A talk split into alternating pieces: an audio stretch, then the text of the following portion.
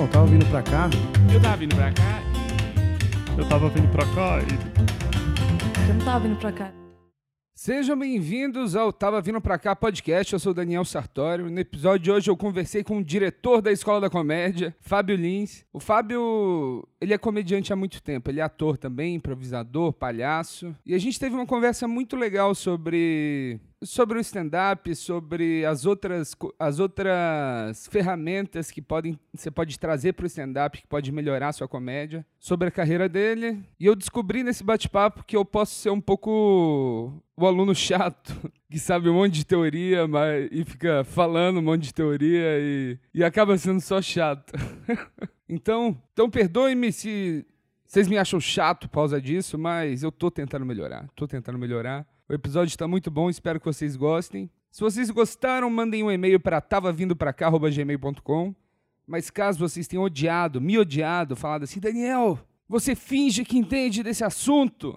Você pode mandar um e-mail de raiva, de ódio, para maurifte@hotmail.com ou gmail.com ou bol.com, já que ele tem um Hotmail até hoje. Se você, como a Mauri, ainda usa Hotmail, você precisa de ajuda, tá bom? Isso aqui não é um patrocínio do Google, mas Gmail é o melhor e-mail. É...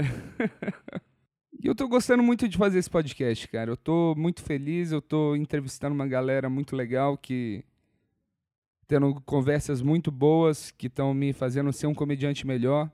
O Fábio, ele tem um curso de stand-up que vale a pena procurar. Ele também dá desconto para as garotas que querem tentar entrar nesse mundo, que é um esforço que eu acho bom, porque falta. que eu acho que a gente precisa de mais garotas fazendo comédia com a gente. Ele, ele formou. Ele formou. As três garotas são as minhas favoritas hoje em dia. São a Raquel Curel, a Priscila Castelo Branco e a Bruna Braga. E ele tem uma turma de stand-up que está crescendo muito, que eles estão. Eles estão quase toda. Eles estão toda semana no Banco Honda Hall, num show chama Escola da Comédia. Acho que vale a pena checar, vale a pena ir lá assistir para ver essa galera desenvolvendo esse talento. Dificílimo de, de se desenvolver. Mas espero que vocês gostem do episódio. Até quinta que vem, pessoal. Muito obrigado.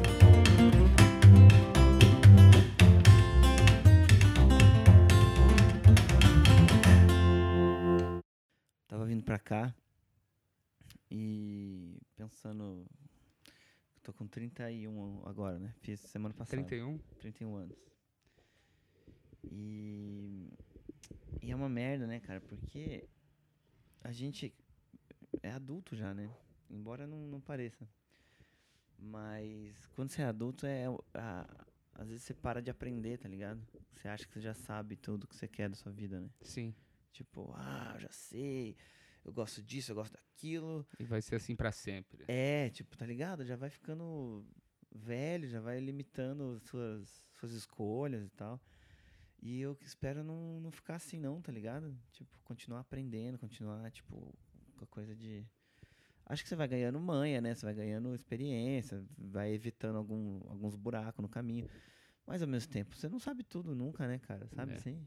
Você se sente assim, Sartório. Eu me sinto, eu me sinto um pouco assim. Eu tô com 28 e eu já sinto que eu não tenho muita paciência pro, pros jovens. Aí um cara de 50 ouvindo esse podcast e fala, nossa, que bando de babaca esses moleques de 30. né? Não importa quão velho você for, vão ficar bravos se reclamar da sua idade. né? É, é, total. É louco, cara. E essa coisa de, de dar aula me fez, na real, é, dar uma, uma reativada, assim, sabe? Eu tô reaprendendo um monte de coisa, assim. É, isso é muito bom, né? Você começou a dar aula tem quanto tempo? Ah, cara, já faz uns. Acho que uns cinco anos, assim.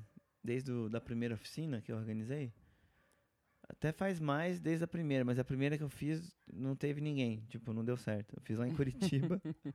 foi um cara, foi um cara, um, Um aluno. cara só? É, ele chegou lá e tal. Aí eu falei, pô, cara, obrigado, mas não vai dar pra fazer o curso. eu acho que foi de improviso até, não foi nem de stand-up, não, foi de improvisação. E agora já faz uns.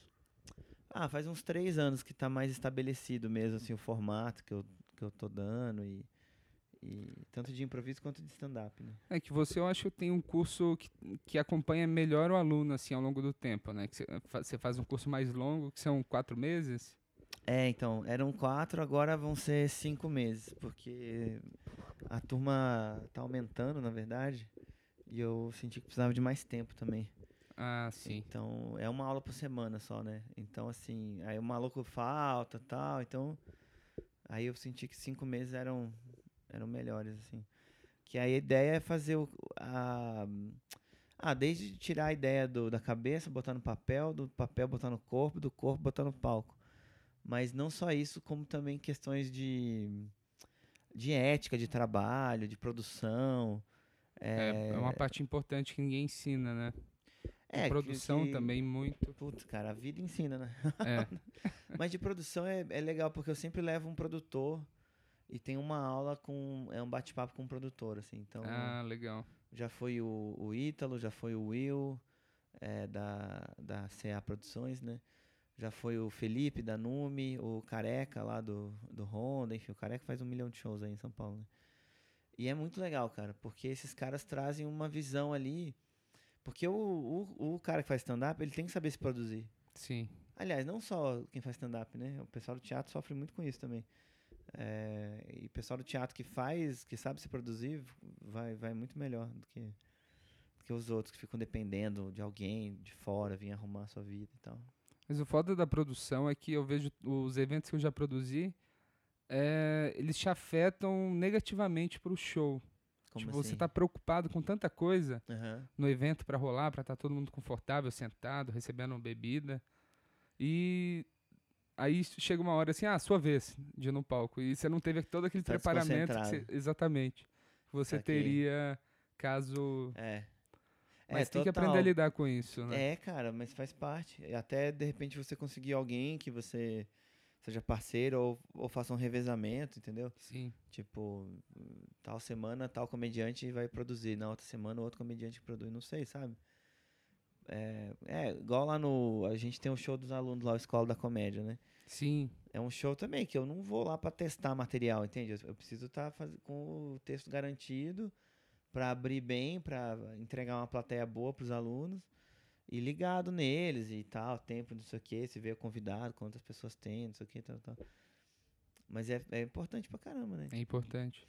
Voltando um pouco antes da Opa. gente falar disso, é, você é um comediante que já faz stand-up há muito tempo, né? Você faz stand-up há uns 14 anos, certo? Exato. 14 anos, é. O, eu vi algum comediante falando isso que eu achei interessante, que a maturidade que você tem no stand-up é igual à idade que você tem fazendo. Então, tipo, você tem 14 anos de idade. Um comediante de 14 anos. E eu acho Hum. interessante isso, porque eu imagino, eu tô fazendo há quase dois anos e eu já Hum. senti uma, várias, vários graus de mudança em mim. Tá. E isso, quando você vai fazendo há mais tempo, deve ser um negócio muito maior também, mais profundo, né? Você sentiu o quê? Desculpa. Essa Ah. mudança de comportamento, Uhum. mudança como pessoa, eu acho que o, a comédia ela pode ter um poder de autoconhecimento muito forte também, né? Sim. Cara, sabe o que acontece? É... tu- inevitavelmente, você vai colocar no palco você, entendeu? Suas experiências de vida, seu ponto de vista sobre as coisas, seu raciocínio. Por mais que seja uma bobagem que você esteja falando, por mais que seja piada de xixi cocô, entendeu? É, é você, então, é suas ideias, é como você se expressa. Então, é, me assusta muito quando eu vejo comediantes que não, quase não tem transformação ao passar dos anos. Porque parece que essa pessoa parou na vida, assim, sabe? Pa- Parece que a pessoa. Não, não é possível que ele não tenha novas experiências, novas vontades de falar outras coisas. Tipo, as, as- eu tenho. Pô, minhas piadas, as primeiras, às vezes eu. Quando eu conto, assim, eu resolvo, puta, vou retomar aquele texto lá tal. Eu, às vezes eu conto e falo, nossa, já não. não dá, né? Já não é Tipo, mais você, né? é, tipo, até, até tem alguma coisa ali, mas. E a piada pode até funcionar. O público pode estar rindo, mas eu, no fundo, falo, nossa, mano, já, já meio não penso mais isso dessa forma, sabe? É, e sim, tem uma evolução. Mas, ao mesmo tempo, cara, eu não sei o quanto que a gente percebe essa evolução no mercado que a gente tem aqui, porque a gente tem uma geração muito preguiçosa, cara. A maioria dos comediantes é muito preguiçoso, a gente não produz muito, É. sabe? Então, assim, é muito normal você ver o mesmo comediante e daqui a um ano você vê ele, ele, ele tá fazendo o mesmo texto. Muito normal isso. Eu tô falando de mim também, tô falando de Sim. todo mundo. Então, é louco, porque aí você você não você parece que não acompanha a sua maturidade do seu RG, tá ligado? Com a maturidade do seu DRT, assim, do, do, do seu profissional de comédia, de humor, enfim. É, então, eu acho que tem sim uma um- uma mudança realmente com o passar do tempo, matu- maturidade, do que você quer falar, né, cara? Tipo, meu, o que, eu quero falar agora, né?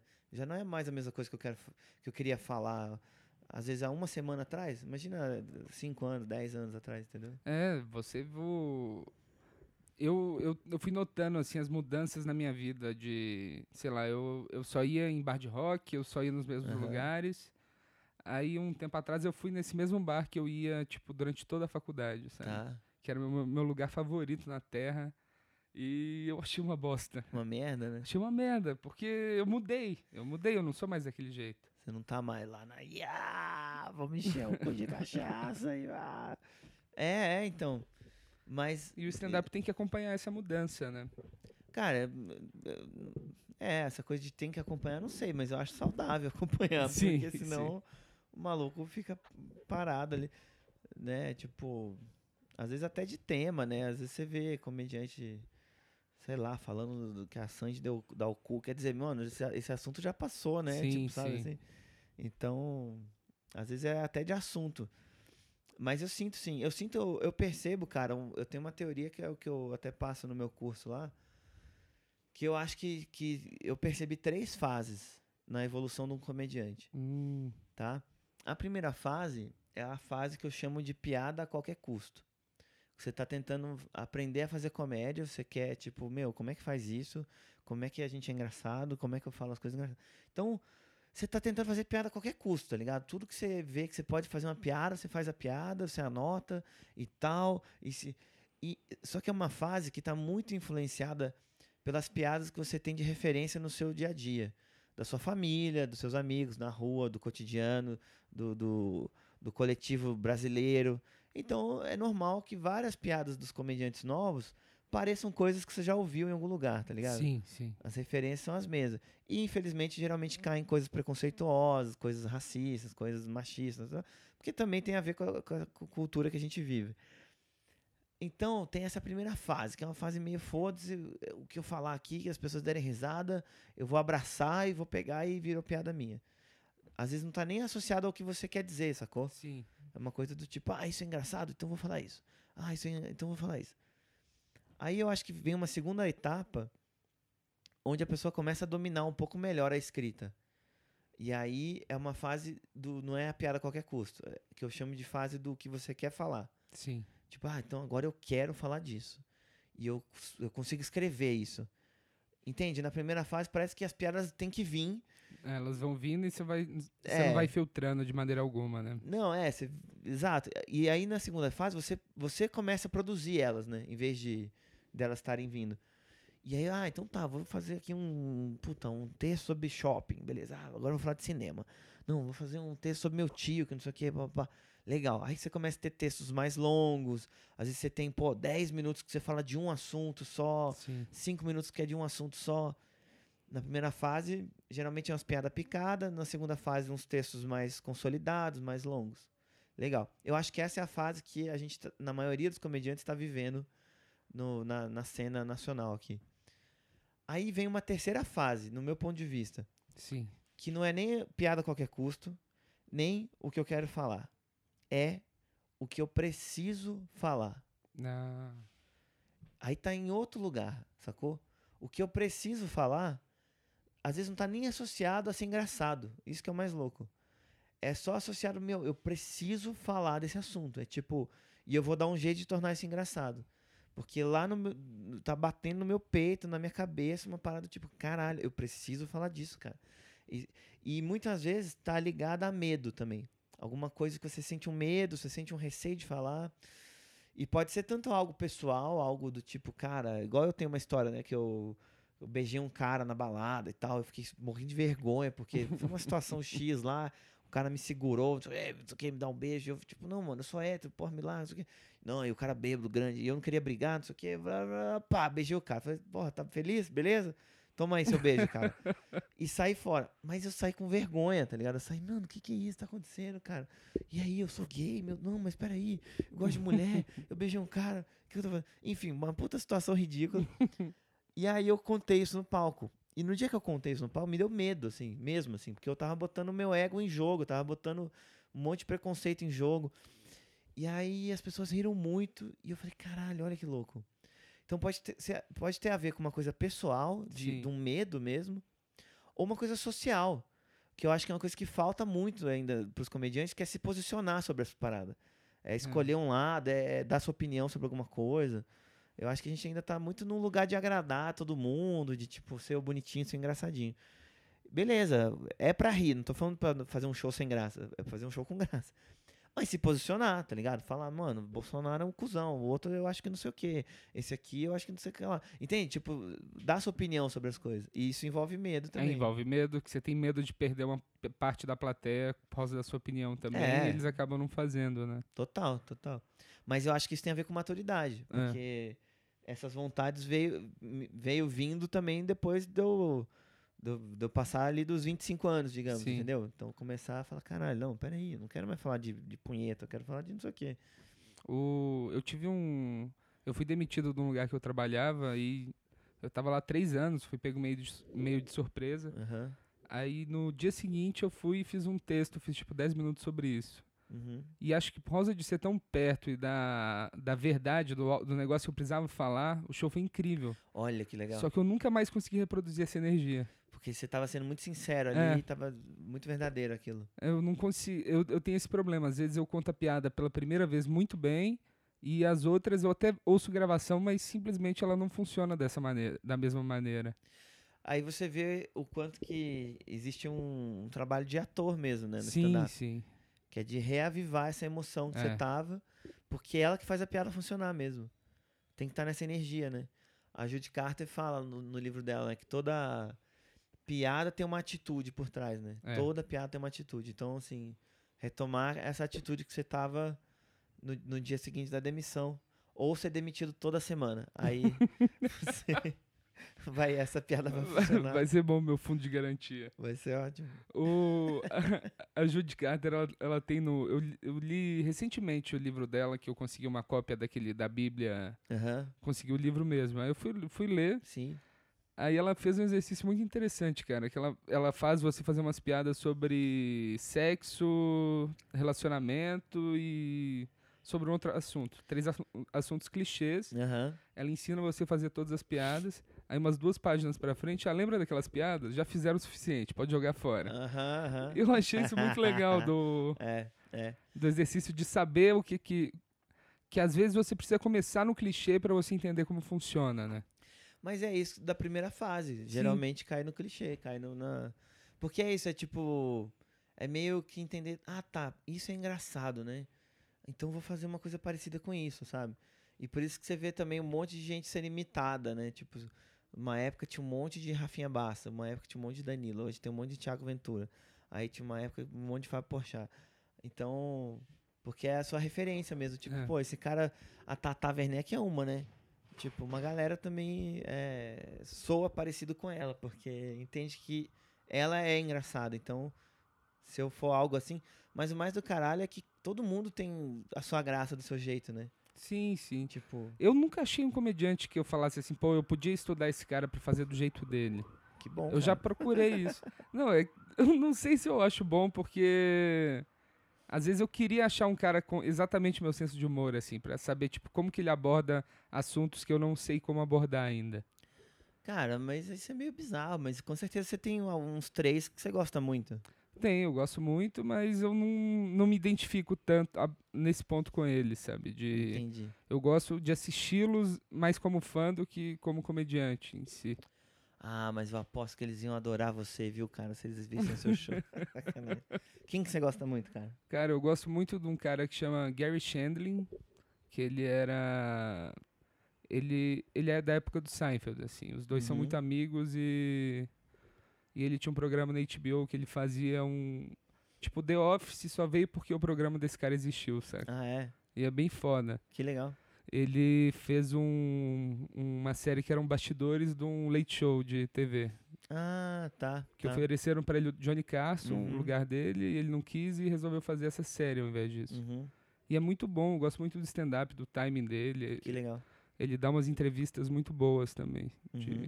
que você, você acha que tem uma relação com religião, não tem? Forte? Não, cara, não. Não? não, mas, eu- Não, não, mas sim. tenho... É que, é que esse Hum. cara ele tem um lance com o Zen budismo e Tá. com o autoconhecimento, meditação. Ah, ok, pode ser, tá. É. E eu acho isso interessante quando o Sim, comediante começa sim. a buscar isso. O- Eu comecei a meditar, tô tentando, me forçando a meditar todos os dias, assim, Que depois legal. que eu vi o- uma entrevista do Seinfeld, que ele tava falando dessa meditação transcendental, Uhum. que ele faz uma comparação que eu achei boa, que ele falou assim, sabe aquele dia que você acorda um dia no ano e você sente que você dormiu e acordou completamente descansado? Você consegue isso todos os dias com a meditação. Eu achei muito Olha, que interessante. Aí eu demais, comecei sim, a sim. fazer, só que é difícil ter disciplina para meditar também, né? É, tem que ter disciplina. Mas quando você vê, não é tanto tempo que você precisa também. É, são É tranquilo. 20 assim. minutos. É, você vê. Aí, é que você falou de. Você perguntou se eu tenho ligação com a religião. Eu falei não. Justa, porque eu não vejo como religião, né? É mais um lance mesmo de. De. Sei lá, de conexão espiritual. É que não, eu não tenho uma religião definida, Sim, assim, sim. ah, os tipos de religiões que você tem aí, né? Mas eu faço, e fiz um tempo mais, mais forte, um, umas, umas, umas coisas xamânicas, assim. Gosto muito de Tai Chi Chuan, eu pratico Não, eu um pratiquei pouco. Tai Chi também. Tai Chi é demais, né, cara? Muito bom. E tem um, tinha um professor que falava é, que, por exemplo, improvisação é meditação em movimento. Que a meditação está naquele estado geralmente contemplativo e parado. Sim. E quando você está em estado é, de improvisação, a improvisação busca você estar presente o tempo inteiro. E a meditação também, né? É. Então é isso, é como se fosse isso, um estado de presença constante, só que fazendo escolhas de movimento. É, mas é igual agora a gente aqui agora, a gente não tá pensando em mais nada além de estar tá trocando ideia. Então sim, sim. já, já se aproxima do estado meditativo, né? De seguir no presente, assim. É, o improviso eu, eu acho muito interessante. Eu vi um filme um filme que saiu acho ano passado do Mike Birbiglia, que chama Don't Aham. Think Twice. Aham. E eu achei muito legal o todo o conceito deles, o jogo que eles faziam com a audiência, que eles eles perguntavam quem teve um dia particularmente ruim Uhum. e faziam a cena em cima disso. Uhum. Eu achei um jogo muito legal e o filme é Demais. muito divertido. Cara, você tá cheio das referências muito mais legais que as minhas. Eu preciso anotar essas coisas que você tá falando. Mas o Mike eu conheço. Esse filme eu não vi, eu vi o outro daquele. O Sleepwalk É. with Me. É. Eu vou anotar, depois você me passa. Eu te depois, passo. Beleza. Mas como que você acha que o improviso pode ajudar o, o comediante stand-up? Mano, pode ajudar horrores. As pessoas não têm noção. Nossa, isso me dá raiva até, porque você pega vários gringos, a escola de comédia de Canadá, Estados Unidos, stand-up e improviso estão muito juntos, assim. Muito junto. Não é duas, duas galeras separadas, entendeu? Aqui no Brasil é duas galeras separadas. E, e é, é uma pena, porque os caras não sabem o quanto que o bagulho ajuda. Você vê, eu, eu fiz meu solo outro dia no Honda. E eu, tô, eu tenho treinado bastante improvisação, assim, tipo, é, por causa de, um- de uma oportunidade que apareceu aí agora. Então eu tô treinando muito. Aí, cara, o meu solo, com piada que eu já faço há anos, comecei a inventar coisas novas, assim. E coisas que estavam diretamente relacionadas ao treino de improviso que eu tô fazendo. Hum, Porque eu tô fazendo um, um treinamento de improviso sem fala. Então, com muita mímica, teatro físico e improvisação. E todas as piadas que eu criei não tinham fala. Todas as piadas eram improvisações corporais, assim. É, E eu criei no palco na hora com técnica de improviso, entende? Então, uma que ajuda muito na questão de criatividade do maluco, porque a gente aprende a, a não se julgar tanto, e o comediante geralmente senta para escrever e ele quer acertar de primeira. é. Às vezes ele demora para entender que ele precisa errar, escrever coisa sem graça, escrever um monte de lixo, para depois vir a piada. O improviso, ele tá nessa. Ele vai fazendo, vai fazendo, vai fazendo, vai fazendo, vai fazendo, até chegar em algum lugar interessante. É, Outra, interação com plateia, cara. Nossa senhora, eu tenho muito show que eu. Às vezes metade do show é só interação com plateia. Tudo É, tem improviso. show que só isso funciona, né? É. Eu fiz um show outro dia que você. Eu, eu não- nunca tinha interagido muito com a plateia. Aí Uhum. nesse show eu, eu abri, interagi um pouco, aí você contava uma piada, duas piadas, a terceira piada a plateia já não tava mais prestando atenção. Tá. Aí você tinha que voltar até neles. É. E é. foi um exercício bom no final, apesar de ser tipo uma, uma um show todo fadado para ser ruim pra mim, foi muito legal, sabe? Porque você tava vivo com eles interagindo. É, tava vivo com eles interagindo. É isso, funciona muito mesmo. É, eu tenho um- um- uma pretensão um dia de, de fazer um show que seja uma hora improvisado, assim, tipo. É isso, subo no palco com o microfone. E aí, como é que vocês estão? Pá, pá, e começa, sabe? Porque eu- eu- uma vez eu fiquei, cara, um tempo. Acho que eu já fiquei o máximo, sei lá, uns. Talvez uns 15, 20 minutos improvisando. Direto, assim, só de falando merda com a plateia e, e um mexe aqui, outro fala ali, outro aqui.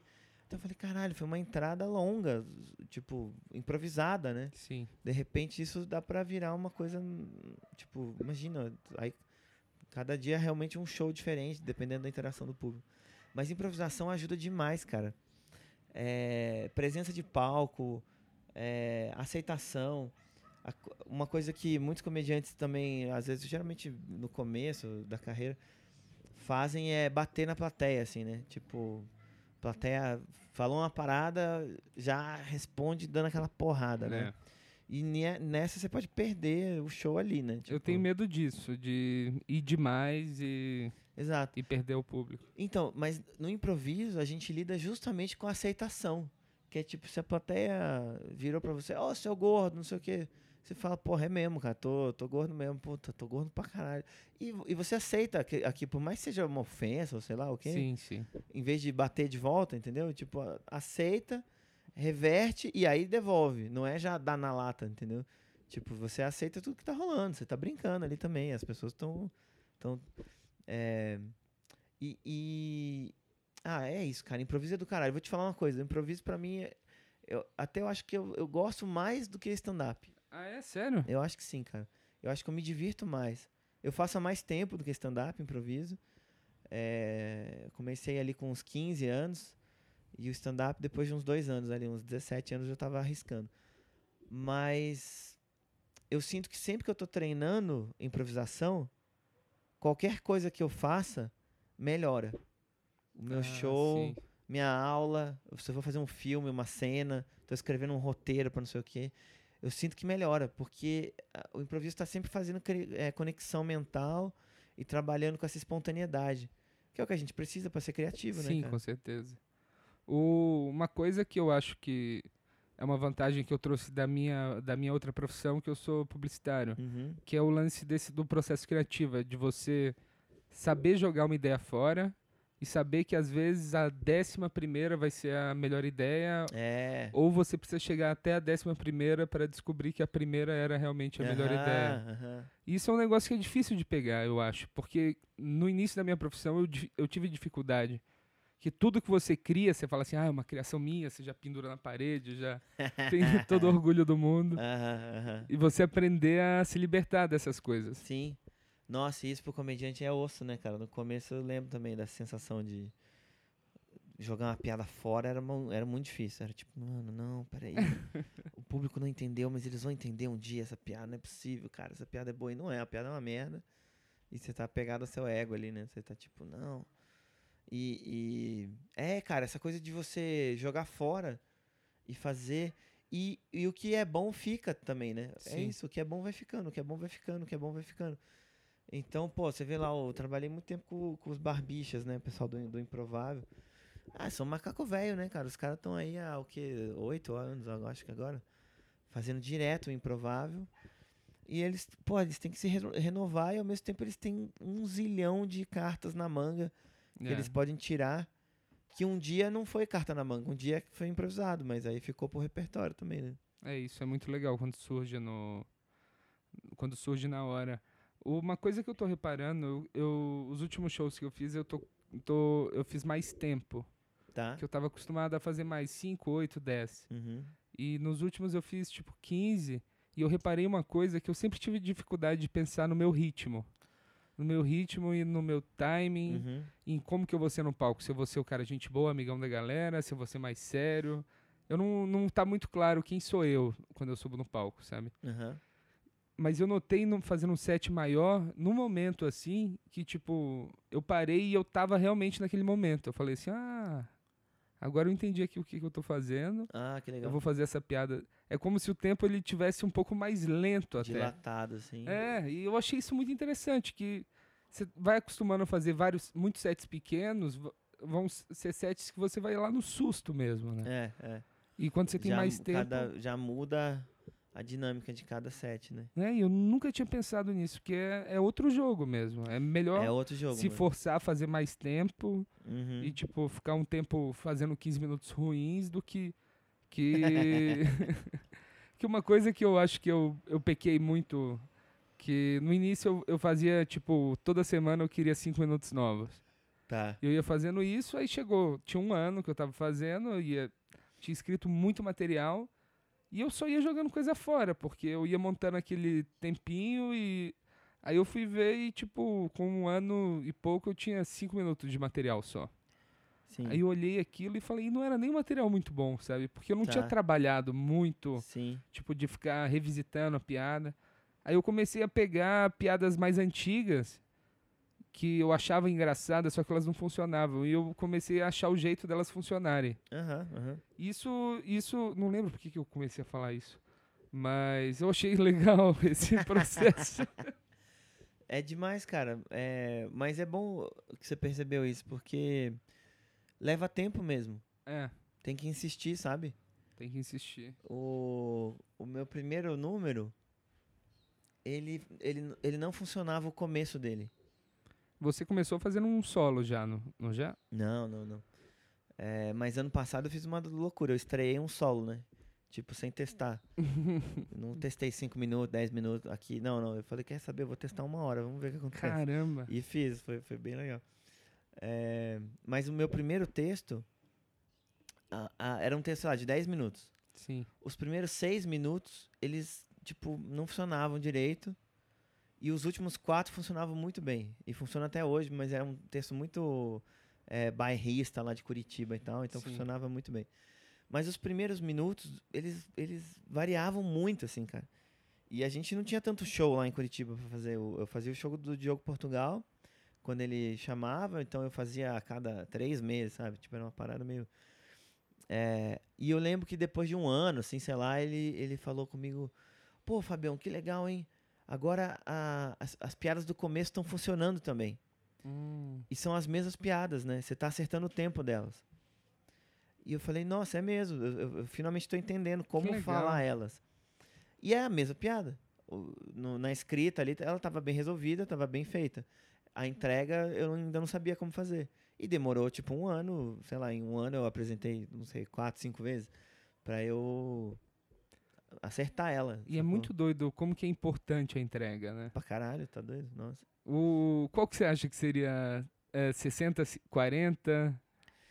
Cara, eu acho que é 50 porcentagem. 50. eu acho que é 50, Eu 50? acho que cin- 55. 55, 45, vai. 55 pro texto, 45 pra entrega. Porque eu já vi muito comediante, cara, com entrega incrível. A plateia adorando ver a performance, né, cara? Assim, a presença do, do, do figura, da menina, sei lá de quem. Mas o texto é uma merda de um texto, assim, um texto Sim. ruim pra caralho. Mas as pessoas rindo. Ah, o- Marco Luque é um, cara. Ele é ótimo, puta cara carismático, muito legal. Não é um texto genial, não é um texto super bem escrito, que, sabe? Não é um Sim, texto sim, assim que você lê o texto e você ri pra caralho, não. É, mas ele é muito, muito bom. Ele é muito bom. Tipo, muito bom. A entrega dele é incrível. E você ri pra caralho de qualquer bobagem que o cara fala. É. Agora você pega pra ler o texto dele e fala, pelo amor de Deus, né? Aí você pega o Duncan, o texto é do caralho. A entrega também é muito, muito boa, mas assim, a entrega não é tão performática, tá ligado? É, então, eu, eu, eu acho que ele consegue isso de fazer uma entrega mais low profile, assim. E eu acho muito interessante, porque no Brasil hoje a maioria dos comediantes são showman, né? São de expansivos Cê pra acha? caralho, eu É, acho que é. a grande maioria, eu acho que sim. Que louco. E que às não, vezes eu me, me forço até a entrar assim, Uhum. e aí, galera, só que não é bem o jeito que eu sou. Sim, sim. E o Duncan, ele já entra bem com energia baixa, o... sim. só que ele consegue, e eu tava conversando com ele sobre isso, que ele tem duas piadas que ele costuma fazer quando ele abre, que eu Uhum. acho que já mostra pra galera o tom dele. Eu sei que vocês estão pensando. É, então. eu uso, eu, eu, eu sofria bullying. Eu sofro, aham, É, sim, eu sim. sofro bullying. Sim, sim. E eu acho que isso já dá uma mensagem pra plateia, e a plateia, eu acho que a plateia brasileira, ela tem um negócio que ela quer que o comediante se dê bem, né? Eu não acho que ela tá Nem com sempre. não, não, mas pode ser, sim, sim. sim. Que eu n- não tem muitos casos de cara da plateia que quer incomodar, que quer ser mais engraçado que o comediante, que eu já vi. não? Meu Eu, Deus, eu não, cara. eu não bati Bem, muito talvez é porque eu tenho mais tempo que É. você aí, mas pelo amor É. de Deus, já peguei muitos caras assim. É, mas tem uma coisa, isso disso que você tá falando que é, que é legal de perceber, que é, às vezes me parece que de fato um fica influenciado pela vibe do outro Sim. e acha que tem que entrar na mesma velocidade ou É. na mesma energia. Sendo que às vezes é bom mesmo, porque é que cada show é um show, né, cara? Nada é uma regra, né? Tudo é sugestão, né? Porque cada show é um show. Mas tem um lance, se você tá 100% na sua energia, a plateia vai ficar também, sacou? Tipo, você, que imprime o ritmo, você que imprime a, a, a textura do show, só tá você no palco, tá ligado? Sim. Claro que numa noite com quatro comediantes, isso fica meio oscilante, assim, né? Por isso que é do caralho fazer solo, porque solo, as pessoas entram na sua vibe e é isso. E elas, me parece que no solo elas vão rindo cada vez mais, porque cada vez mais elas vão te entendendo, entendendo qual é o seu ritmo e, e adaptando o ritmo delas ao seu, sacou? Ah, sim. quando são quatro comediantes, cada hora a plateia tem que adaptar ao ritmo de um novo comediante.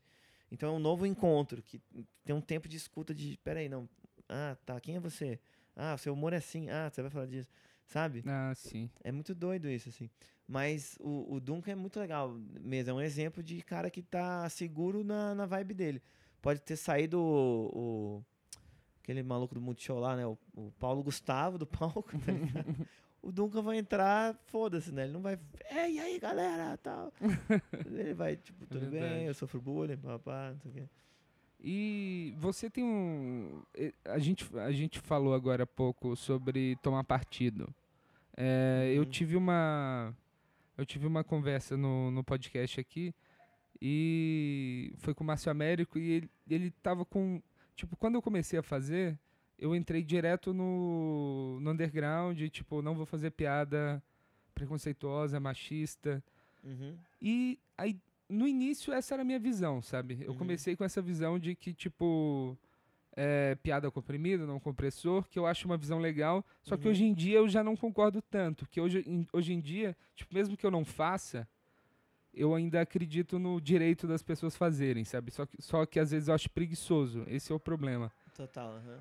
E você tomou uma. Você tomou um partido mesmo na, na, no stand-up. Eu já vi alguns shows seus e você até. Eu fui naquele show que vocês fizeram no Parlapatões do Uhum. contra o Temer, Uhum, uhum, que eu achei incrível. Que uhum. até quando eu comecei a fazer stand-up foi porque eu tinha visto um vídeo do Souza, Tá, tá. que era aquele texto do Da Dilma Não É Tão Feia, Sei, que eu sei. achei incrível e eu fui procurar a galera por causa disso. Tá, legal. E o você acha que essa consciência política e que você traz isso no texto, que poucas, poucas, pouquíssimos comediantes trazem, eu acho que eu diria você e o Duncan que fizeram no, no circuito grande esse tipo de piada. Talvez, acho que sim. É, não, tem um cara que tá também se posicionando. Não sei se tá se posicionando tanto, mas que tá fazendo bastante a piada com assuntos políticos é o Rabin também, né? Ele tem, Ah, o tem Rabin. falado umas coisas e tal. Não, não acho nem tanto que ele se posiciona tanto, né? Mas ele fala do, dos temas Sim, e tal. né? sim. Então, Porque me preocupa também. O, já, já estive uma vez no Comedians e tinha um cara na plateia gritando, Bolsonaro! Sei, cara, eu, eu tomei no cu no Comedians lá uma vez, quando eu comecei a fazer esses, esses textos e tal, aí eu fui, tipo, testar no Comedians, um texto super de esquerda, assim. E não, não, não foi legal. E eu, e eu também errei com a plateia. Eu acabei ofendendo um cara que no, totalmente desnecessário. É, eu, eu errei feio, assim.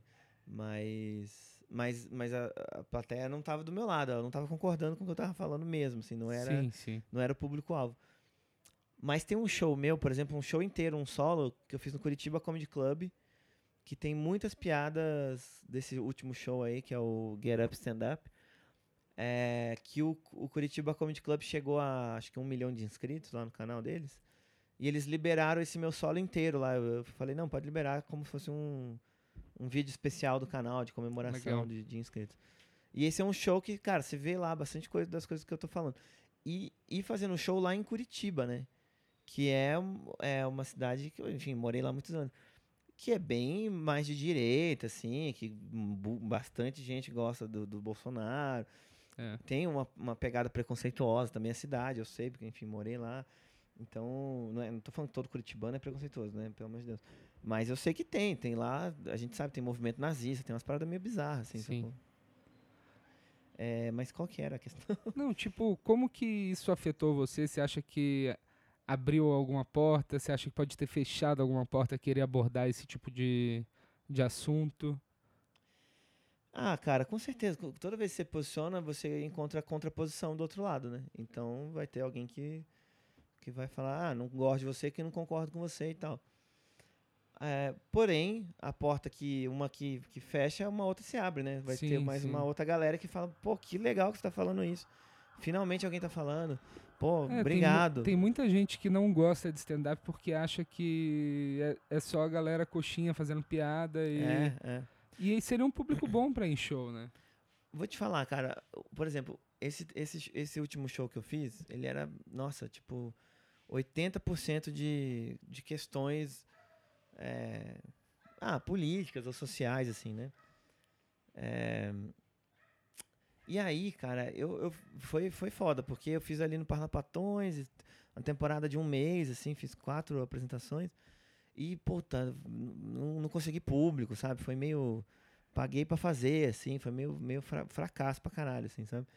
Mas o show pra mim foi muito importante. E ao, e ao mesmo tempo, com toda essa questão que tá acontecendo no Brasil, fui dando uma cansada, assim, fui tipo falando, nossa, mano, que merda, né? Que saco, velho. Ele sai na rua e protesta e não sei o que, e faz piada, e zoa, e não muda nada, né, cara? E caralho, cacete. igual aquele cara de, de Portugal lá, o. Puta comediante bom lá do, do Gato Fedorento lá.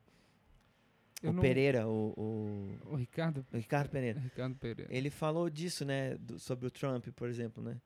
Que ele fala, cara, não acho que a comédia é tão transformadora assim, porque o Trump foi o cara mais zoado da história e É. o cara ganhou, entendeu? Tipo, a comédia não conscientizou ninguém nos Estados Unidos. Tipo, a maioria das pessoas ainda assim votaram no cara, por mais que todos os comediantes estivessem mostrando que o cara é um ridículo e tal. Então, mas aí tem É. um perigo.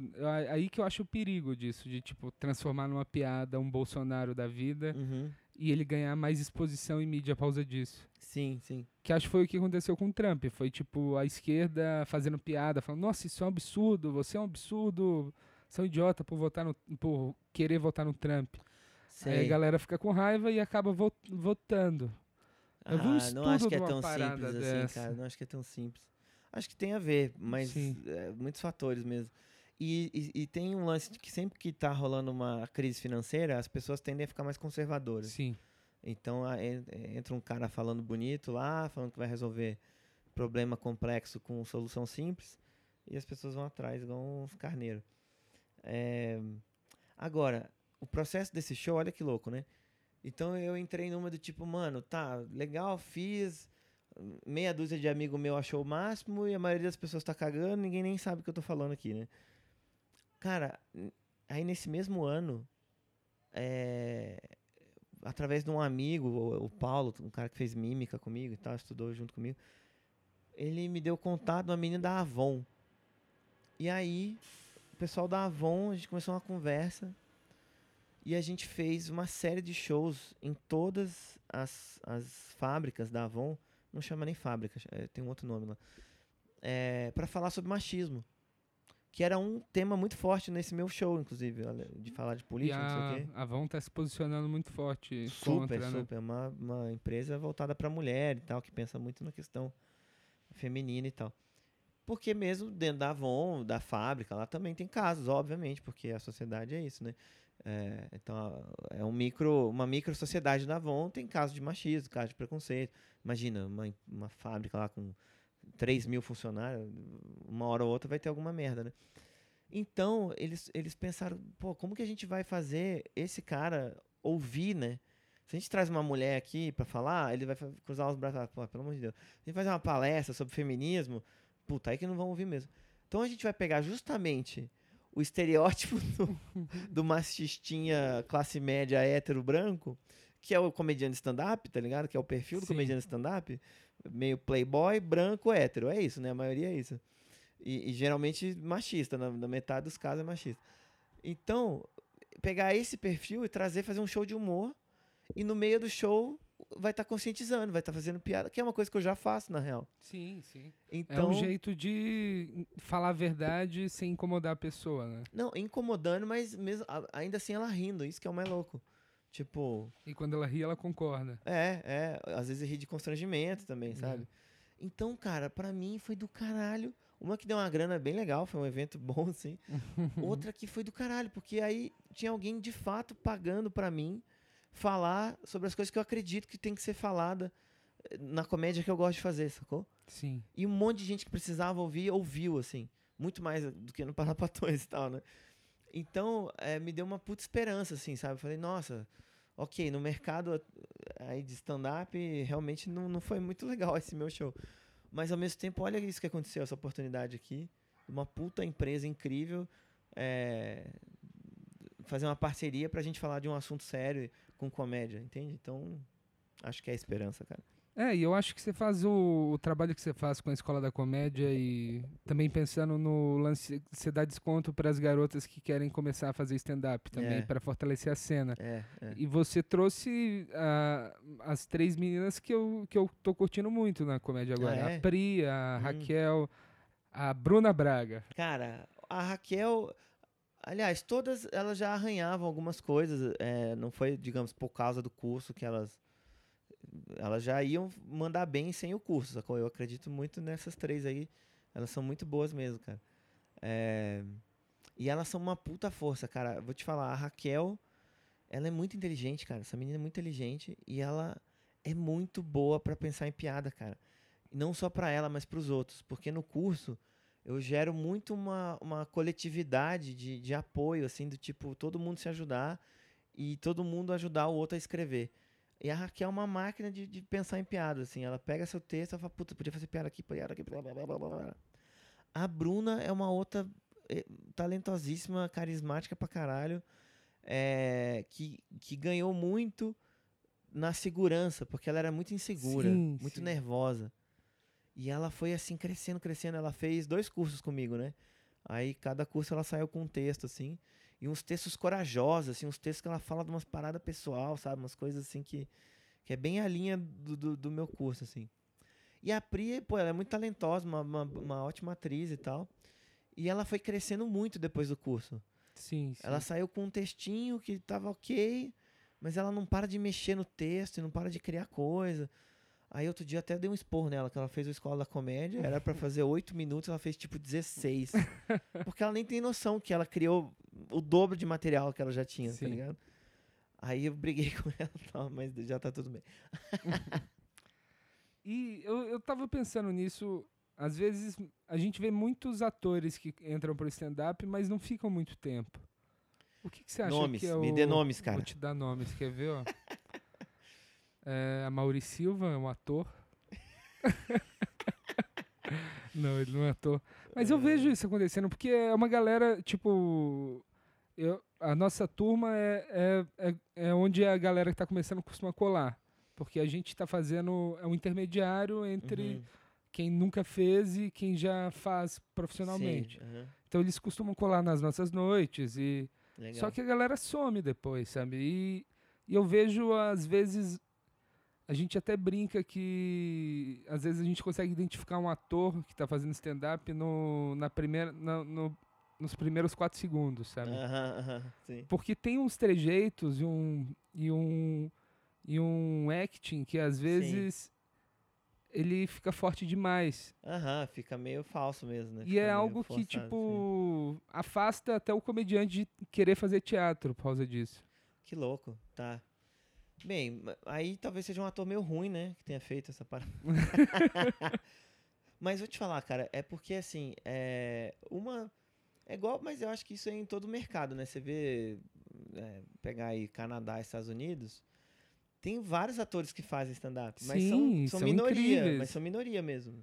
Você vê, o, o Jamie Foxx faz stand-up, caralho, sacou? O, o, É, eu o acho- Jim Carrey. O Jim Carrey, Robin Williams, o Mas- Steve Martin. Mas não são todos os atores, né? Entende? São, Sim, sim. e, e você tem mais comediantes que não vieram do teatro no mercado do que comediantes que vieram, né? É verdade. Então, assim, é normal, entende? Eu acho que é natural. É uma seleção, né? É, tipo, é porque acho que é, o cara dá uma. vê se ele gosta, e de repente ele não gosta mesmo. Fala, não, não é bem isso que eu quero fazer. Porque o, o stand-up, ele tem um nível de atuação, sim, que é extremamente naturalista. Extremamente naturalista. Que pro ator é meio osso também, porque ele já veio com um monte de trejeito, um monte de coisa, de impostação de voz, de postura de palco, que, que no stand-up ele tem que sujar, na real. Ele tem que, ele tem que ficar meio ruim. Ele falou, não, cara, você tem que tirar isso aqui e ser o mais natural possível. É. E geralmente pro ator é meio difícil, é meio, caralho, eu tô acostumado a, né, ter um personagem, ter um motivo de existir e tal, não sei o quê. Eu, não, não, não, cara, seja, seja você aí. E o seja você é foda, é um tipo de atuação foda, É, então. né? E... Mas, ah, desculpa, é, mas tem um outro lado também. Por exemplo, é, aí você pega uns stand-ups que eles acabam ficando muito naturais, assim. Eles são muito bons no palco e muito naturais. Então, você consegue fazer esse cara atuar, porque ele já tá atuando quando ele tá fazendo stand-up, Sim. entende? Mas, você não consegue fazer ele fazer umas coisas incríveis como ator, sacou? Por exemplo, o Louis C.K. Cara, ele já fez aí alguns dois, três filmes, né? É. Um filme foda, filme com o Diário e o caralho. Mas ele não faz uma atuação que exija dele o que o Johnny Depp faz, entendeu? Sim, tipo, entendeu? O que o Robin Williams faz. É, ele é especialista em, em atuar como ele mesmo. né? Exato, exato, é isso. Meio como o Woody Allen é também, entendeu? Então, assim, é... Então você tem um nível de atuação muito interessante de stand-up que é naturalista, mas que não resolve você como ator É, no não. total. Não. E pro ator, ele geralmente tem essa- essas opções de, de performance já na mão, mas vai fazer stand-up e ele justamente não tem aquela que é tipo a mais natural e possível. Que é aí que tá o lance da improvisação. Porque o improvisador é um tipo de ator que ju- trabalha justamente nesse naturalismo, assim, Sim, sim. sacou? É, eu não conhecia muito sobre improvisação e eu comecei a escutar o podcast do Balas. Você chegou a Ah, ver? Sim, sim. aham. A história dele é muito, é muito maneira. É tipo, muito legal, sim. Aí eu tive. É, é que eu realmente tenho muito pouco tempo. Eu cheguei até a falar com aquela Michelle Galindo, Uhum, uhum, que ela tem um treino de improvisação, uhum. que eu já li muito sobre, mas eu nunca fiz nada. Aí eu tava. Fiquei de ir lá nas quartas-feiras nesse treino. Só que meu tempo é muito, muito escasso. Cara, recomendo que faça, viu, velho? Atrapalhar não vai. É, exatamente. Atrapalhar não vai. Não- Você não precisa virar ator, você não precisa ter um grupo de improviso nem nada. Mas o treino é. É tipo, mano. Você. Sabe, você é jogador de futebol e você vai fazer uma academia, sacou? Você vai fazer uma natação. Não, não vai te atrapalhar, tá ligado? Você vai ganhar fôlego, você vai Sim, ganhar não sim. sei o quê, tal, tal, tal.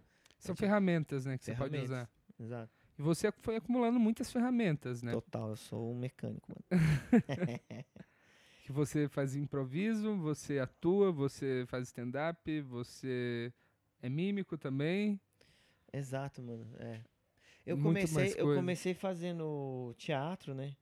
Aí de cara eu fiz um filme, né? Fiz um longa quando era, quando era moleque. Aí o teatro que eu, que eu me especializei no começo era teatro físico, de máscara, que é um tipo de teatro muito específico, assim, dentro do teatro, tem pouco. É, E palhaço. Então eu trabalhava de palhaço, trabalhava em hospital, lá em Curitiba, na trupe da saúde. Fiz três anos lá no projeto de, de palhaço nos hospitais e tal. Aí começou a surgir o stand-up, o improviso também, já tava ali com, com o negócio de palhaço e tal. Então eu- eu nunca parei de fazer essas coisas. Eu Sim. sempre foi fazendo em paralelo, improvisação. Você vai fazendo e a, Tal. a vida te mostra uma outra coisa também pra você exercer isso que você gosta de fazer, né? Total, é, coisa de, de roteiro também, bastante, entendeu? escrevendo bastante coisa.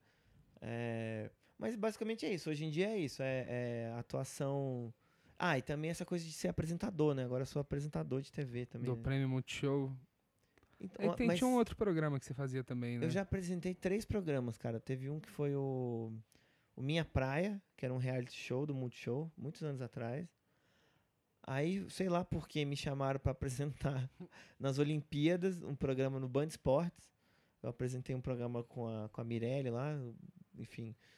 Um programa que ninguém via lá, a gente zoava pra caralho, e tal, mas eu fiquei lá o mês inteiro das Olimpíadas apresentando e tal. Era muito ridículo, porque a gente, a gente era o programa que passava mais tarde. Então todo mundo já tinha visto todas as notícias de todas as Ah. medalhas, de todas as.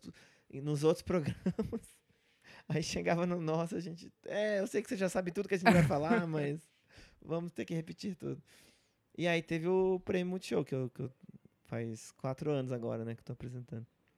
E você acha que isso te dá uma exposição boa como comediante? Dá uma exposição boa como mi- Fábio Lins, né, minha imagem, mas as Sim. pessoas não sabem que eu sou comediante, tá ligado? É. por causa do prêmio. Então, direto eu escuto isso no final do show.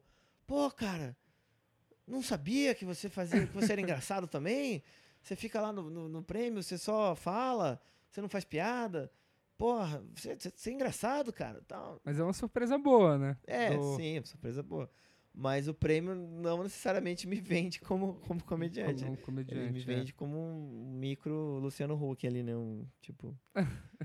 Mas enfim, eu sou o único apresentador da TV que precisa falar o próprio nome, senão as pessoas não vão saber quem é. E quando, quando que você veio pra São Paulo?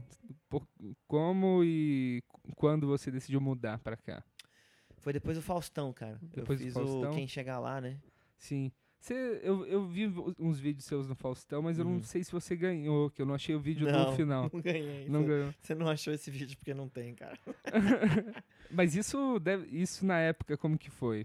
Não, não foi nada demais, cara. Foi ótimo. O Faustão foi do caralho pra mim. Vou te falar, essas coisas de competição, o próprio prêmio Multishow de humor, né? É, mano, é uma desculpa pra, pra criar uma mecânica interessante para pro público, tipo, acompanhar uma competição, porque competição tem essa coisa da torcida e tal, né? Sim, sim. Agora, na arte, na comédia, a pessoa tá cagando se você ganhou, se você perdeu. As pessoas, elas, elas não lembram, entendeu? É, sim. Você não marca a pessoa pela medalha que você ganha. Você marca pelo seu humor, pelo, pela arte, entende? Pela emoção. Então, assim, ninguém nunca me parou e falou assim pra mim: Ah, você é o cara que perdeu no Faustão, né? Entende? Nunca. Sempre me pararam: Ah, eu te vi no Faustão. Ah, pô, você é o comediante que tava no Faustão, né? No que chega lá. Muito bom, não sei o quê. Isso deve ser muito maluco, né? Que é uma audiência gigantesca. É gigante, cara, gigante. Não, foi bem foda. Até hoje as pessoas lembram do Faustão, cara. E eu fui o quê? Fui quatro vezes. O que é muito pra ir no Faustão, Sim. porque é muita audiência mesmo. Você foi no Jô também. No Jô. Não, mas o Faustão não, não tem, cara. Foi muito. Você acha E- que e foi po- mais. Foi, foi mais, com certeza. Agora, e por isso que eu vim pra São Paulo, porque aí. Porque aí eu comecei a fazer. a trabalhar mais. As pessoas me viam no Faustão e era batata, cara. Domingo eu fiz o Faustão. Segunda eu tinha três pedidos de orçamento no meu e-mail, no mínimo. Ah, Era tipo, cara, eu te vi no Faustão, e aí? Eu tenho um, um show aqui, um evento, não sei o quê. Então eu ganhei uma grana legal por causa do Faustão. Aí eu falei, pô, agora eu consigo ir pra São Paulo. Consigo pagar lá um apartamento, sei lá, né? Tipo, na real eu vim com grana pra três meses, né? Eu tinha dinheiro pra pagar três meses. E eu falei, não, em três meses eu preciso fazer virar mais três meses e tal. E tô há sete anos aí. É, então foi, foi muito por causa do Faustão. E, e por causa do Comedians também. Que o Ítalo, ele, ele, era, ele era meu produtor já, né? O Ítalo, que é um dos donos Sim. do Comedians lá, ele já me produzia lá em Curitiba, né? E ele falou, Fábio, vai pra São Paulo, Fábio, que vai ter uma novidade lá, Fábio, vai pra São Paulo, não sei o que, tal, tal, tal. Aí, aí era era o Comedians. Aí eu, no, no começo eu fiz muito Comedians. Era bom, era bom porque dava também um retorno pra eu pagar as contas. Agora eu quase não faço, né? Acho que o, acho que o Danilo não gosta muito de mim, sei lá. o... é tinha muito mais. Tem muito mais comediante hoje também, né? Muito, é, total, é normal, é normal. É, eu tô reclamando de, de barriga cheia. Muito comediante e tem que fazer o rodízio mesmo, a galera tem que experimentar, é isso aí. É, eu acho que o, o legal seria abrir mais comedy clubs e que uma... Você chegou a assistir o, o Seinfeld no Netflix? Sim, sim, sim, sim. Aquele negócio que ele falou que, tipo, ele passou no... Ele passou no exame lá no, no Comedy Club e a partir daquele dia, ele todo dia, de noite, ele ia fazer pra 15 lá. minutos Aham. trabalhar. E isso do cara que ele tava começando, mas ele ter 15 minutos pra trabalhar todos os dias, Uhum. isso melhora muito o comediante, né? Porra, muito. E isso aqui, aqui no Brasil é difícil pro cara conseguir. Tem muito pouca noite, muito pouco show. É, e também assim, a- por exemplo, até em São Paulo tem muito show, né? Mas o problema é, é quantos desses shows tem uma plateia que de fato te ajuda como comediante, sacou? É. Porque aí você tem, sei lá, quantos por cento do show que é brother que tá na plateia, é outros comediantes, é a família. E isso não te ajuda como comediante, isso não, não te ajuda. é. Você precisa testar seu material com público normal, né, digamos. Tipo, esses sim eh, vão ser o, o teste real, né? Tipo, então é difícil mesmo. Ainda tem um mercado muito grande pra crescer, né, cara? Acho que quem sabe um dia eu, eu tenho meu próprio comedy clubs. É, que em algum momento vai, vai crescer de novo e vai nichar. E vai entrar. Eu tava falando com o Duncan disso, tipo, do que o Thiago Ventura foi, tá sendo, Uhum. crescer uma pessoa, só que também que vai atingir um outro público. Um público, tipo, poderia ser você, poderia ser ele. uhum. Que são públicos diferentes. Diferentes. Uhum. Que iam trazer um novo gênero de comédia também dentro daquilo. Uhum. Que acaba que é diferente, né? Ah, cara, é engraçado. Não, acho que é novo, Sim. só acho que é diferente. É, não é novo. é. Diferente do, do geral, assim. Mas eu acho que ainda existem tantas possibilidades, cara, pra se descobrir na comédia. Tantos jeitos, cara. É, Você tem aquele show daquele cara lá do.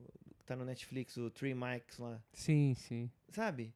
Porra, o Muito cara bom. fez uma parada extremamente simples e que funciona e que, e que mostra um, uma tragicomédia ali também. Então, eu acho que dá- tem tanta coisa pra fazer ainda, cara, sabe? Pode ser mesmo, pode ser que o, um maluco seja mais político, cresça e fale bem disso. Ah, porra, o, o negócio do Gregório lá, o Greg News, isso já é uma puta revolução, né? Você tem um, Você tem um programa, um programa de, de, de notícia, esquerda. de né? esquerda, na HBO, puta canal incrível. Já, entende? Então, de repente, você tem um outro de direita, você tem um outro que fala só sobre tipos de cogumelos. eh, Sei lá, mano. Tipo, É. tem muito pra crescer ainda, cara. É, e isso eu acho que tem a ver com as pessoas acreditarem mais nelas mesmas, assim. No tipo de comédia que elas gostam, do que elas são, do que elas fazem, porque eu acho que a gente tem uma tendência muito grande de colar no que tá funcionando. Sacou? Ah, o Thiago Ventura fez isso, então se eu fizer isso eu vou bombar também. Não, cara, não. Ele fez isso e ele é isso. Funcionou com ele, não Porque vai ele funcionar é com isso, outro. tá ligado? É. Não é porque não é que ele pensou, ah, vou fazer isso porque isso vai bombar na internet. não, porque o cara é bom pra caralho e ele é isso, tá ligado? Tipo, ele bota fé no que ele é e ele acredita cada vez mais confiante nele mesmo. E a comédia tem muito a ver com você ganhar sua confiança. Demora, porque o tempo inteiro você tá sendo testado, né? É, só porrada no início, né? Exato. Então, a partir do momento que você vai ganhando sua personalidade, sua força, é igual o, o Duncan, é um cara que eu admiro pra caralho que tá criando o próprio público dele, entende? Às vezes não é de lotar estádio, mas é de lotar um teatro de 200, 300 pessoas. E aí? Sim. Porra, do caralho, velho. Do caralho, entende? Eu acho que tem muito a ver com você acreditar na, na sua linha, cara. E a gente tem a tendência de ficar imitando e achando a fórmula dos outros e, e copiando a fórmula dos outros. Só que a fórmula dos outros, ele já fez. Já era, tá ligado? Funcionou com ele, não vai funcionar com outro, né? É, já, já, já, já não é mais novidade, já era, tá ligado? tipo, E nos seus alunos, você já você nota. Eu acho que seus alunos são um público que é diferente dos que colam no Open Mic direto. tá. Não, você tem, não tem uma galera que, ven- que venturiza no, na, sua, na sua turma, tem? Tipo, que começa. Que, que, venturiza? que você chega e você já vê assim que ele tá tentando emular aquele estilo. Tem, tem, tem. Às vezes tem, tem sim, cara. Tem um pouco. É, Mas a real é que O o, Fabão imita o Ventura, né? o Fabão. Nó, o Fabão faz a pose da quebrada ali, ó. E ele consegue. Ele super, quebra mesmo. Ele quebra o palco, mano. Ele faz a pose da quebrada. Caralho. É...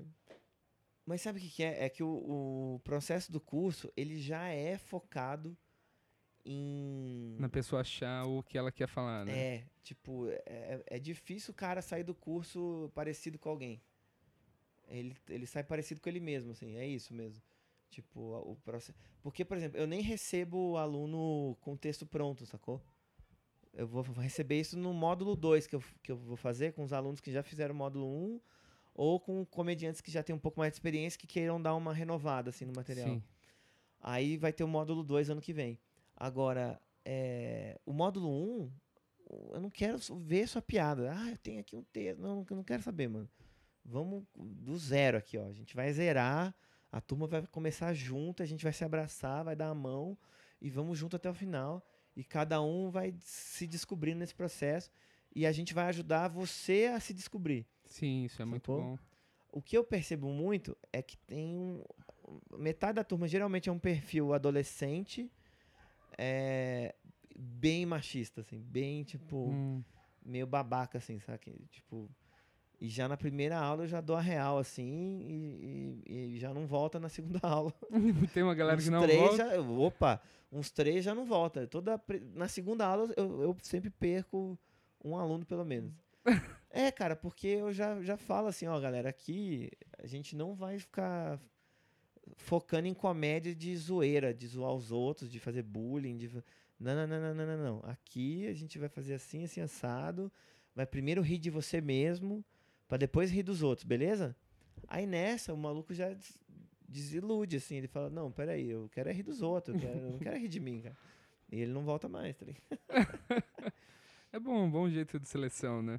Ah, é bem, bem sincero, assim, meu curso é bem aberto pra diálogo. Eu falo, ó, o meu processo é esse, vocês estão fazendo o meu curso, sacou? Não é o curso de outro comediante. É. Então, assim, e eu não aprendi a fazer stand-up com aula, então eu também tô aprendendo a, a dar aula, sacou? Então, Tem um filme antigo que tem uma cena muito boa disso do conhecimento, que é um dos primeiros filmes do Van Damme que ele faz um vilão, que é ah, tipo render-se nunca, é, pedir desculpa jamais, alguma coisa nossa, assim. Tá, ah, E é horrível, é um cara que ele tá treinando pra bater no Van Damme tá. e ele recebe o espírito do Bruce Lee. Ah, E ele fala lá, não, já sei fazer isso, já sei fazer aquilo. Aí o espírito do Bruce Lee chega assim, pega uma xícara. Aí ele, ó, essa xícara cheia d'água é seu conhecimento. Aí ele pega uma, um bulho assim, vai encher, olha só, meu conhecimento vai transbordar, porque não cabe mais não nada. cabe mais nada. Então você tem que esvaziar a xícara. É isso, porra, do caralho, que imagem bonita, cara. Uma imagem bonita de um É filme isso. terrível. Do filme tem, mas a imagem é ótima. É, é, é, tem a ver com. E é, às vezes eu recebo muito, muito aluno que já sabe tudo, né? Isso tem muito mesmo. Não, é, porque eu já sei, porque eu já vi, porque não sei o que. E vou te falar, você com certeza é um cara que sabe muito mais de, de comédia do que eu, de referência, de comediante, de quem que é o novo cara, tal vídeo, tal filme. Eu não sei tanto, assim, de stand-up, né? Sim. Mas é justamente o que eu levo pro curso é o meu coletivo de experiências de palco, de improviso, de teatro e de stand-up. E o, e o básico do básico pro cara conseguir escrever bem, assim. É, Agora, não adianta nada o maluco chegar lá e ele sabe o nome de todos os DVDs do Netflix, mas não sabe fazer uma piada, tá ligado? É. Então eu falo, tá bom, querido, legal. É uma, é uma batalha. Eu, eu sou um pouco esse cara, eu acho. Eu do- acho que sim, sim. sabe todas as referências. Eu sei, mas a prática não É, é tão então, boa. mas vou te falar, é que Mas eu tô aprendendo a balancear isso melhor. Isso é bom, cara, balancear mesmo. Porque, por exemplo, no, no meu processo de, de aprendizado, é, eu percebo que a teoria ela passa reto por mim se eu não fiz a prática antes. Passa reto, cara. Eu pego um livro de stand-up, nunca fiz stand-up na vida. Pego um livro de stand-up, leio inteiro, faço os exercícios, tal, tal. No dia seguinte, eu, eu não lembro, eu já não sei mais metade das coisas que eu li. Eu sei falar, ah, porque o fulano falou no livro que não sei o quê. Mas eu, no meu corpo, de fato, ter aquele conhecimento, entende? Agregado ali, enraizado em mim. Aprender de verdade, né? Exato. Então, eu acredito muito na prática em fazer, fazer, fazer, fazer e se fuder. E, a- e você nem sabe direito o que você tá fazendo, mas vai e faz. É. Aí você pega o livro, aí você lê e você fala, ah, aquilo que eu fiz, ah, é isso aqui que o cara tá falando. Aí você aprende. É, eu, eu nunca gostei de ler teoria, assim, tipo, Uhum. tanto que o da Judy Carter foi o primeiro que eu li e não faz muito tempo, mas eu gosto de ler essas discussões sobre comédia Tá bom? e história. Mas eu sinto que, tipo, eu fui acumulando, é que eu me acovardei por muitos anos para fazer stand-up, né? Tá, Porque é um negócio que dá medo de fazer. Dá, opa. E mas nesse meio tempo eu via, vinha lendo, estudando. Aí eu tenho todo aquele conhecimento teórico e às vezes até inútil, mas zero prático. Então, E aí é você pode difícil- virar um crítico, né, cara? Posso virar um crítico. Talvez um já crítico é seja um fácil, olha só. Eu sou um bo- bom crítico, acho. Então, mas vou te falar, é, é- tá- eu gosto muito de stand-up, não pararei. é, cara, mas tá aí um, um, por exemplo, um mercado que quem quem quem, quem tá fazendo crítica de stand-up, por exemplo? É, não... É interessante isso, cara. Eu vi muitos poucos. Críticos são odiados, É, geralmente, óbvio. Sim. Mas tem uma função ali, o crítico. Então, de repente, se você começa a fazer um trabalho de, de análise de show mesmo, tá ligado? Vai ver os shows e dá uma nota e, e fala. E, e toda segunda-feira tem um no seu blog lá um texto. Dos, dos- Porra, É, quem tá fazendo isso? Ninguém tá fazendo isso.